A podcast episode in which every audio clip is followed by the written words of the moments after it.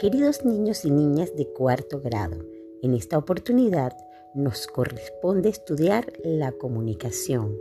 ¿Qué debemos conocer sobre la comunicación? Primero que nada, debemos saber que la comunicación es el proceso más importante de intercambio de información, conocimientos, sentimientos y opiniones entre los seres humanos. El proceso comunicativo se logra de manera efectiva cuando sus interlocutores responden al estímulo y se logra iniciar una conversación. Existen muchas maneras de comunicarnos. Una de ellas es la comunicación no verbal, que se realiza a través de signos, gestos o movimientos corporales que son utilizados para comunicar todo tipo de ideas. También están las señales que sustituyen a la palabra, ya que son códigos que nos indican una conducta a seguir y que son fácilmente interpretadas, como por ejemplo las señales de tránsito.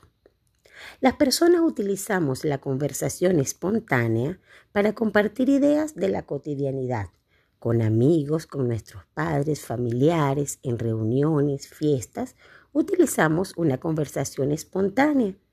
También está la conversación dirigida, que es para explicar un tema específico. Por ejemplo, ahora estamos conversando sobre la comunicación.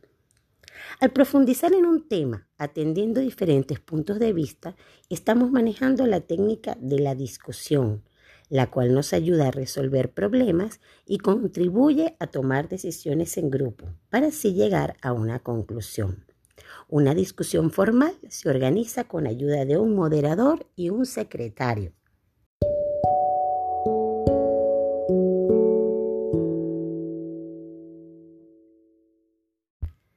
Para hacer posible el proceso comunicativo deben intervenir los siguientes elementos.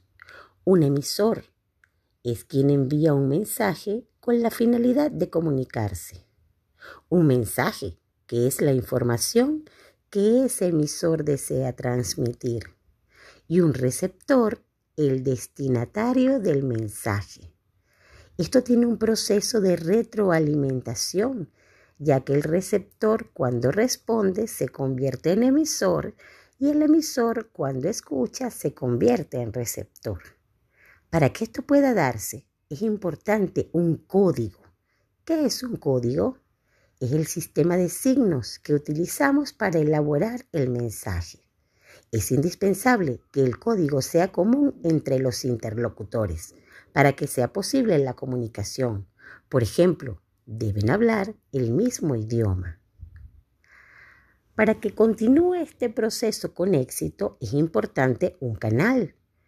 El canal es la vía que se emplea para transmitir el mensaje al receptor.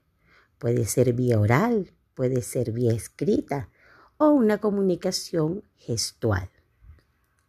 También es importante el contexto, que es la situación física que influye de manera positiva o negativa para que el proceso se lleve efectivamente. El contexto abarca los elementos del habla, los cuales cambian de acuerdo con la situación comunicativa, el tono, la pronunciación, la entonación. Por ejemplo, si nos encontramos en un teatro, debemos hablar en voz baja, pero si estamos en un partido de fútbol, alzamos la voz. Igualmente, si hablamos con la maestra, lo hacemos de una manera respetuosa, mientras que si hablamos con nuestros hermanos, lo hacemos de una manera más informal.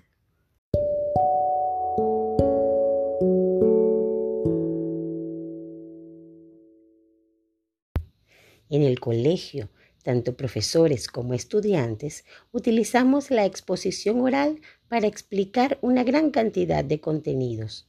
Pero antes de realizar una exposición es necesario seguir ciertos pasos.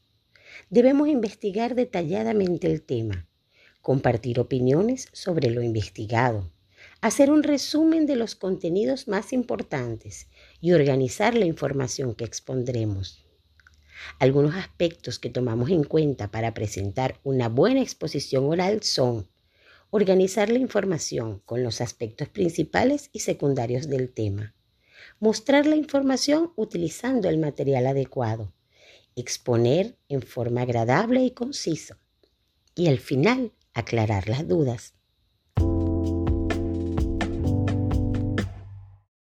En cualquier situación comunicativa que nos encontremos, bien sea una conversación espontánea, dirigida, una discusión formal o informal, una exposición oral, es muy importante crear un clima de cordialidad y llegar a conclusiones constructivas en cada uno de nuestros intercambios orales. Para ello es muy importante conocer y practicar en todo momento las normas del buen hablante y del buen oyente.